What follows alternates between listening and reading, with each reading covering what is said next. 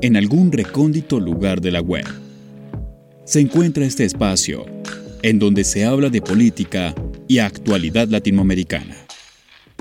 Bienvenidos a Voces en Off, con David García Cruz y Andrés Medina. Hola, bienvenidos a esta nueva edición de Voces en Off. Bienvenidos a este tercer programa del año. Eh, para esta emisión vamos a hablar acerca del calendario electoral y de lo que viene en la República Argentina, porque en este 2023 van a haber elecciones, elecciones eh, primarias en agosto, que son las PASO, y en octubre van a haber elecciones generales. Este año que se elige en la República Argentina, presidente, eh, gobernadores, y también se va a elegir una, se va a renovar una parte del Congreso. Claramente la elección más interesante eh, será la de presidente y hay dos grandes internas. Una la del gobierno, que no se sabe todavía cuál va a ser el candidato o la candidata, y la otra en la, en la oposición, encarnada en Juntos por el Cambio, en la parte más grande de la oposición, Juntos por el Cambio, en donde todavía no sabemos a ciencia cierta cómo van a, cómo van a dirimir la candidatura, si van a ir a una interna, a, una, a, la, a las PASO, a las primarias, o si alguien a dedo va a decir, bueno, este va a ser él o la candidata para, para pelear la presidencia. En una tercera vía está Javier Milei, eh, candidato de ultraderecha del movimiento de la libertad avanza, esto esta, digamos, esta derecha que hace unos años viene con un discurso económico liberal, pero que en lo social son muy conservadores y demás, eh, muy parecido a Trump, a Bolsonaro y demás. En el gobierno, no sabemos si Alberto va a, eh, va, va a ir por la reelección o no. Yo escuchaba una nota de Guillermo Moreno hace unos días donde decía que Alberto estaba en su mejor momento y lo analicé y pensé que sí, que este es el mejor momento del tipo porque ya le tocó fumarse una pandemia, ya le tocó una guerra, le tocó una sequía, con un verano interminable que recién hoy ya esperemos que a partir de estos días empiece a bajar la temperatura. Entonces le ha tocado muchas cosas y si hoy en una encuesta mide seis o siete puntos, Alberto no lo va a ver mal. No va a ser como que se va a desanimar, como que va a pensar, ojo que hay algo con que empezar a trabajar una candidatura. Eh, por otra parte está Cristina, que no sabemos qué va a pasar con ella, si, si ella se, se va a poder lanzar y no más, más que si va a poder, si va a querer volverse a lanzar, volver a pelear por una presidencia. Del otro lado, Macri no sabemos. Eh, Rodríguez Larreta ya puso de manifiesto que quiere ser presidente, Patricia Bullrich también. Y entonces tenemos un, un montón de internas de enfrentamientos que a fecha de hoy todavía nos queda muy difícil dilucidar qué pase, porque tampoco sabemos qué pase con el gobierno de acá tres meses cuando haya que presentar las listas. No sabemos si Massa va a estar en una buena posición como para competir, aunque Massa ha dicho que no, pero nunca sabemos, no sabemos cómo vaya a estar Cristina, no sabemos cómo vaya a estar por ahí otro, otro personaje que vaya emergiendo. Eh, de pronto por ahí está Grabois, pero no sé si tiene mucha chance. Parece que si Milei no tiene chances, para mí, ojo, eh, Grabois menos. Entonces, todo está un poco eh, turbio, enredado y, en un contexto muy difícil, con una inflación muy alta, con una situación económica compleja, eh, con apagones de luz, no sé, o sea, pasa de todo. En la Argentina voy a saludar a nuestro invitado Rubén Cerrulla, economista. Rubén, que ya es prácticamente de la casa porque creo que es la tercera o cuarta vez que nos acompaña. Rubén, ¿cómo le va? ¿Qué tal? Buenas noches y muchas gracias por la invitación y la verdad que sí, que me siento como en casa porque realmente hablar con ustedes es un gusto. No, gracias. A, nosotros también nos gusta mucho y por eso siempre que hablamos de la Argentina, ¿no? Cuando nos toca la Argentina, eh, siempre, bueno, llamamos a Rubén y a algún otro eh, y, así, y así siempre lo, lo hacemos. Rubén, vamos a empezar. Hablemos primero del gobierno. ¿Cómo, cómo la ve? Porque hay una interna y mucha división eh, hay una parte del frente de todos que le pega mucho al presidente. El presidente también por ahí dice que si él se lanza por ahí acaba con 20 años de kirchnerismo. Entonces está como todo muy, muy complejo dentro del gobierno. Y me parecería a mí que no sería como la señal correcta para lo que viene, teniendo en cuenta que la elección está cuesta arriba. Sí, sí, eh, me parece que primero que todo hay que, hay que saber que es un, gobierno de coalición, digamos, o sea, un frente está, eh, el frente de todos, eh, el oficialismo en este caso, está conformado por varias, eh, varios partidos políticos, varias organizaciones políticas y de hecho la mayoría de las organizaciones son de, una diversidad bastante compleja. Son, si bien son de centro izquierda, hay también eh, muchas organizaciones de centro y hasta te diría eh, de centro derecha, digamos. Por lo tanto, creo que en esa diversidad se conforma el frente de todos y por supuesto que cuando se conforma un frente de, esas dimensiones, con esa diversidad, siempre de una u otra manera se tiene tensiones, digamos.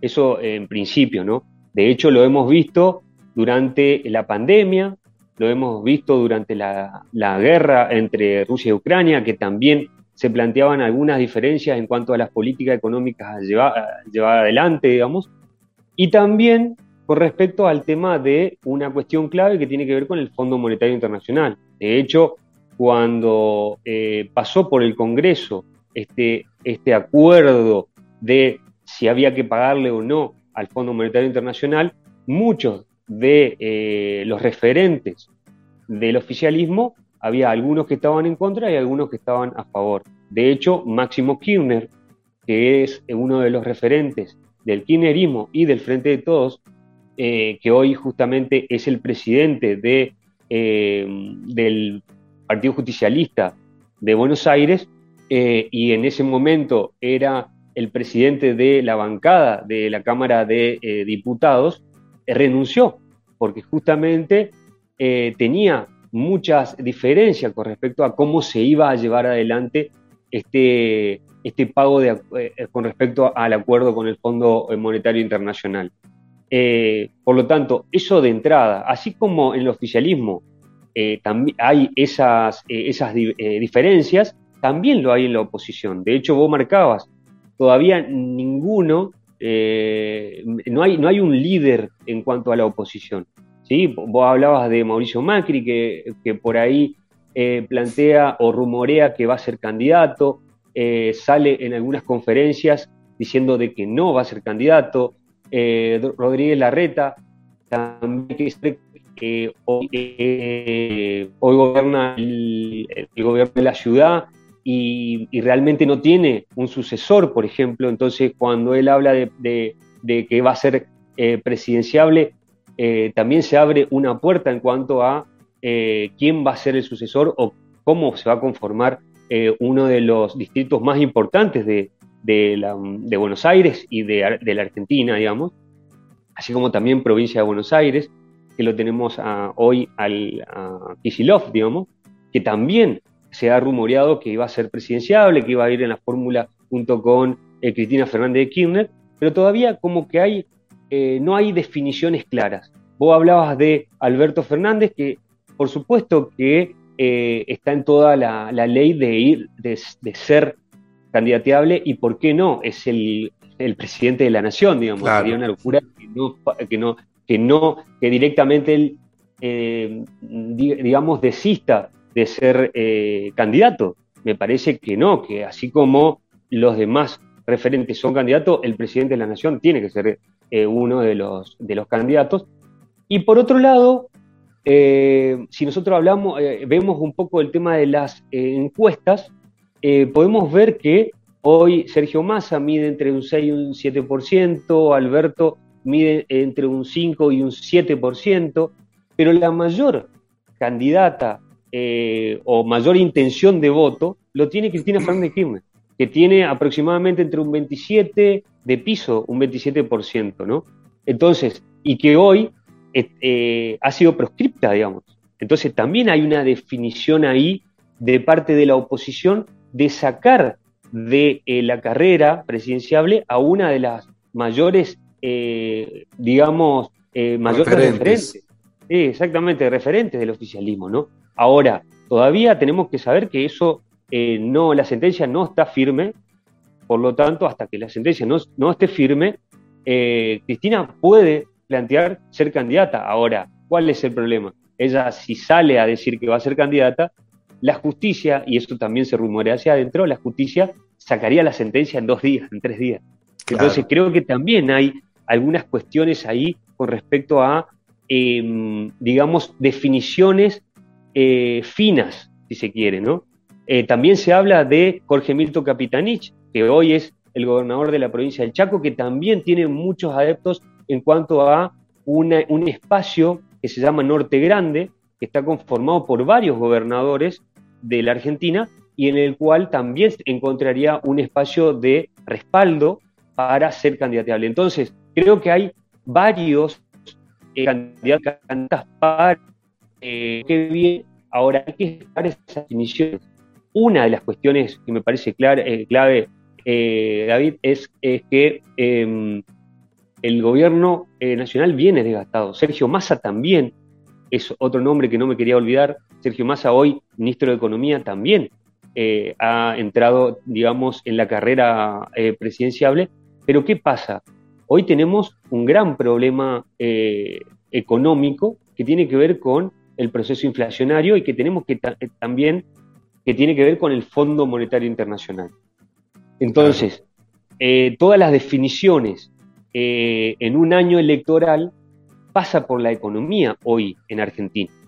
Eh, de hecho, podemos ver que el índice de febrero, el índice del precio consumidor de febrero, fue del 6,6% y en el acumulado llegó a las tres cifras, pasó el 100%. Entonces, eso también, y eso también eh, es fogoneado por parte de la oposición, eh, y de hecho han sacado un documento de parte de la oposición, de parte de Junto por el Cambio, diciendo de que, eh, de que, iba a, explotar la bomba que, que dejara el oficialismo. Ahora, hay que ser claro también en esto. Cuando ellos fueron oficialismo, cuando Junto por el Cambio fue oficialismo, la inflación fue producto de una devaluación brusca y esa devaluación brusca y ese mega endeudamiento eh, hizo que eh, vuelva al Fondo Monetario Internacional. Hoy tenemos el Fondo Monetario Internacional en la Argentina y ese Fondo Monetario eh, lo que está eh, llevando adelante son recetas. Las recetas ya la hemos, eh, la hemos sufrido en Argentina y, ha, sufrido en muchos de los países latinoamericanos y internacionalmente también, en Grecia, por ejemplo. ¿no?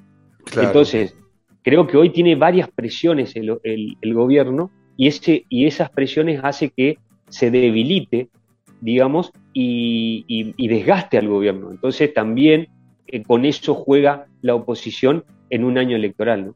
Hay, hay un tema con la oposición y es que em, siento que hay una parte que creen que ya se creen ganadores de la elección y que, y que van, a, van a volver a agarrar el gobierno así como lo hicieron en 2015. El tema es uno, uno lo, lo, piensa por, por, lo, por cómo hablan en, en, los medios, por cómo se expresan y, y, la idea que tienen de país eh, la gente de Juntos por el Cambio y es que van a llegar mucho más radicalizados que en el 2015. Esa radicalización, ¿cómo, ¿cómo sería, no? Hablando y partiendo desde la base de, de las políticas económicas que ellos vayan a llevar adelante en caso de que el 10 de diciembre se estén posesionando y arranque otro gobierno de ellos tenemos que saber que hay también una polarización, de esto hablaba, ¿no? Por ahí, nosotros hablamos de, mm, del oficialismo, del frente de todos, que creo que tiene una mirada mucho más eh, en conjunto en cuanto a la posición política, digamos, ¿no? Respecto a eh, soberanía, desarrollo nacional, estatización, eh, digamos, una mirada más popular, y pero todavía, eh, y bueno, y del otro lado, por supuesto, eh, de Juntos por el Cambio y también de los libertarios, que también resurgieron en esta, y esto también quisiera también, eh, esto ponerlo entre paréntesis, los libertarios surgen con una crisis de representatividad a nivel nacional también, y por este desgaste que hablaba recién, que tiene que ver con justamente una pandemia, una guerra y problemas eh, económicos que lo que hacen es, eh, digamos, eh, generar esta crisis de representatividad, pero también hace que la oposición eche más leña al fuego diciendo de que la política es mala con ese discurso de la, la antipolítica, digamos. Entonces tenés, por otro lado, tenés los Juntos por el Cambio y los libertarios, que tienen también una mirada, eh, digamos, eh, eh, unánime en cuanto a qué es lo que harían en caso de ser gobierno. Y ya lo han planteado, ellos, ellos llevarían adelante lo que no pudieron hacer durante el gobierno de Mauricio Macri, que fue una reforma previsional, porque lo han hablado y lo vienen hablando hace mucho tiempo, una reforma laboral, que también lo, ha pedido, lo han pedido eh, este, un sector, digamos, corporativo del, sector empresarial, ha pedido de que, eh, de que haya o que se lleve adelante una reforma eh, laboral que le permita, por supuesto, obtener mayores ganancias y, y explotar más a los trabajadores, digamos, esto es, esto es real, esto es real, digamos. Y por otro lado, las privatizaciones, que también es lo que lo que lo vienen planteando de parte de, eh, del gobierno de, bueno del, del, de muchas de las de los gobiernos de Juntos por el Cambio digamos eh, de hecho el gobernador Gerardo Morales bueno eh, Rodríguez Larreta que ha privatizado casi toda la costa de la, de la ciudad de, Buenos Aires también o sea también hacen ver cuál va a ser eh, su proyecto de país en caso de ganar.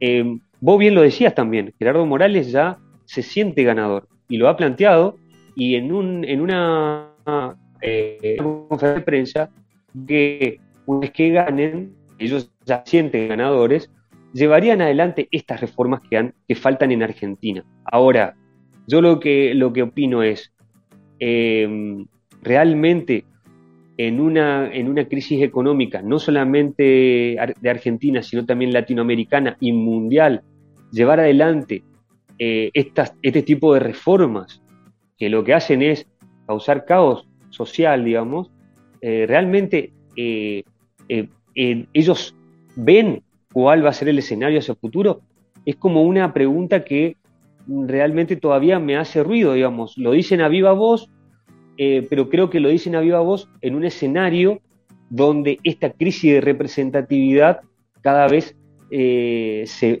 la vemos más, digamos.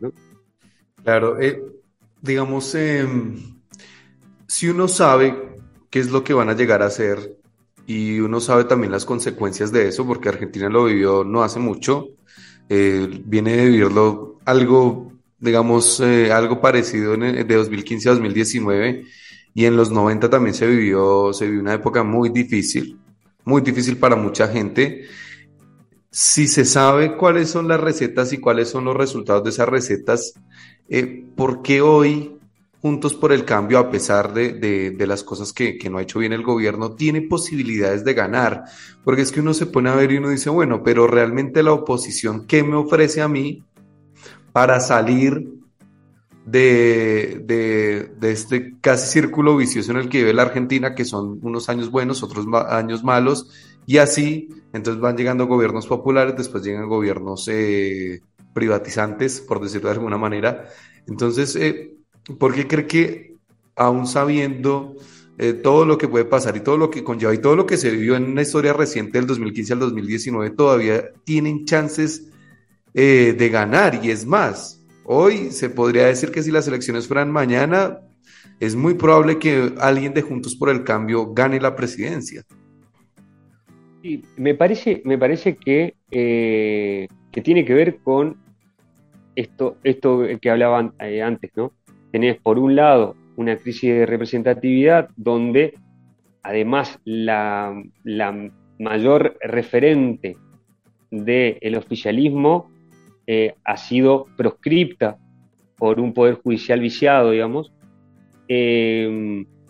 Entonces, si vos tenés un escenario donde la mayor referente eh, ha sido sacada de ese, esa carrera presidenciable, creo que además un recambio tiene este blindaje mediático en mí también llevar adelante estas, eh, estos armados o estas creaciones de eh, opinión pública, digamos. Entonces, eh, como que hace suavizar el discurso, suavizan el discurso. ¿sí? Eh, yo miraba, yo veía, y, la verdad que, veía con, mucho miedo la otra vez el, uno de los spots de uno de los candidatos, que es Milley, donde hablaba, donde pasaban, digamos, varios robos o varios, varios hechos de delincuencia y en un momento disparaban en un campo de tiro y decían que ellos iban a bregar por, eh, digamos, por, las armas, digamos. O sea, bregar por eh, que cada uno pueda eh, ser o, comprar armas libremente, digamos. y eso creo que, digamos, lo que hace refuerza ese, ese, ese discurso liberal y lo que hace es plantear esta cuestión, ¿no? Eh, la inseguridad no, no, se, no, se, no se, digamos, no se la enfrenta con mayores políticas públicas de seguridad pública, sino que se la enfrenta con armas. Entonces, creo que eh, es ese el discurso liberal y, también de Juntos por el Cambio que vienen bregando. Ahora, en eso tenés esa eh, digamos, eh, ese escenario donde los medios y el Poder Judicial también, porque el Poder Judicial en la Argentina está, eh, está realmente viciado y realmente no, no, no, confía, la gente no confía en la justicia.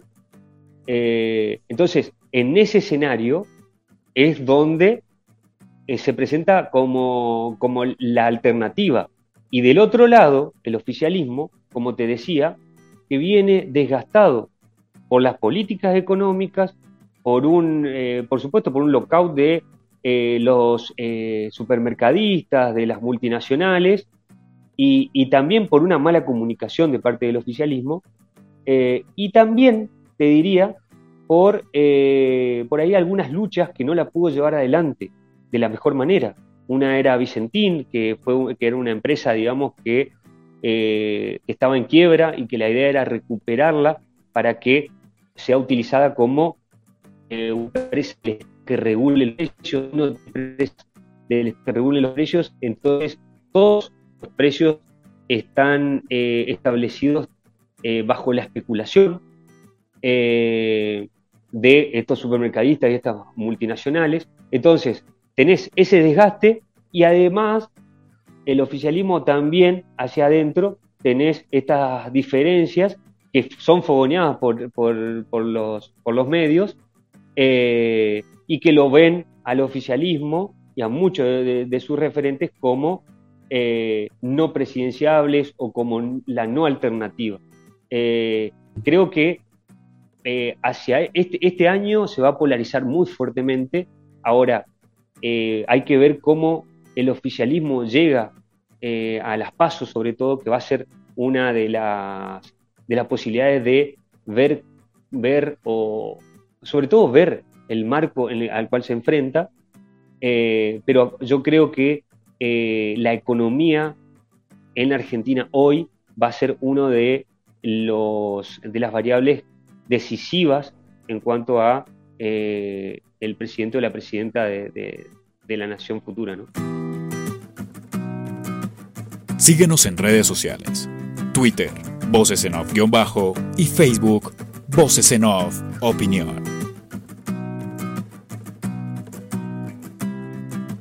El tema de, de, la economía es muy importante, lo dice usted claramente, y creo que eso definió la elección también hace cuatro años el tema de la economía, del bolsillo, de ver que el poder adquisitivo se pierde. Eh, hoy, hoy la Argentina ha crecido económicamente mucho. Em, eh, gran parte de la industria está casi al 100% de la capacidad instalada. Eh, hay, hay, digamos, un índice de desempleo bajo da la sensación de que ahora en Argentina el problema no, no es conseguir trabajo, el problema es que la inflación se come los ingresos de la gente. Eh, teniendo en cuenta este panorama en donde por un lado se crece mucho eh, y por otro lado la inflación también crece bastante, eh, ¿cómo, cómo, cómo, lo ve de acá en los próximos meses? Eh, ¿Qué va a pasar? ¿El gobierno va a poder revertir esta situación? ¿La inflación va a poder empezar a bajar paulatinamente como para que la gente empiece a ver que, que la cosa mejora o, o, esto va a seguir igual y, o va a seguir peor? Mira, eh, me parece que, que, uno de los problemas eh, que tuvo el gobierno y que tiene es el tema de la especulación. Hoy tenemos una inercia especulativa donde un dólar ilegal, por ejemplo, que es el llamado dólar blue en la Argentina, eh, que está por fuera de los controles del Banco Central, que es un, un, un mercado muy acotado, eh, te maneja vos el, el, establecimiento de los precios. Entonces, eh, las políticas que se han llevado adelante de precios eh, por ejemplo, eh, y otro tipo de eh, medidas de corto plazo, no han surtido efecto porque justamente no se ha podido romper con esa inercia especulativa. Yo creo que hacia, eh, hacia lo, los meses que vienen, si no se puede romper con esa inercia, va a ser muy difícil poder enfrentar y sobre todo desacelerar el proceso inflacionario. No estamos hablando de bajar, sino desacelerar el proceso inflacionario. Creo que eh, otra de las cuestiones es el Fondo Monetario Internacional, que si bien hoy le ha, dado un alivio en cuanto a, eh, digamos, la meta de reservas, porque Argentina no ha cumplido con la meta de reservas, y el, fondo le ha dicho que, bueno, que no cumpla, pero que trate de cumplir con el déficit fiscal, con la inflación, con eh, el tema de, eh, del, comercio exterior, entre otras cosas, eh, creo que el, el, acuerdo con el fondo también va a ser decisivo. Yo creo que hoy estamos en condiciones y, en necesidad de, de, rediscutir ese acuerdo con el fondo.